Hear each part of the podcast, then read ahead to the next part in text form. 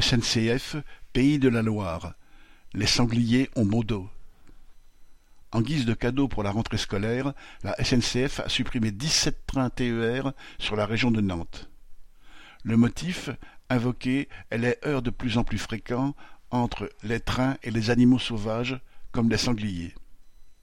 Certes, ces incidents détériorent le matériel, mais ils ne sont pas plus nouveaux que la pluie ou le beau temps. En fait, la raison derrière sa suppression est moins avouable. Cette année, il y a eu plus de vingt démissions aux ateliers de maintenance des trains à Nantes et la réparation des TER prend donc du retard.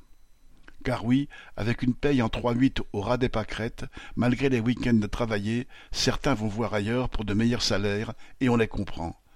La SNCF cherche à recruter, mais entre les promesses d'un salaire attractif et la réalité de la première paye, il y a de quoi déchanter.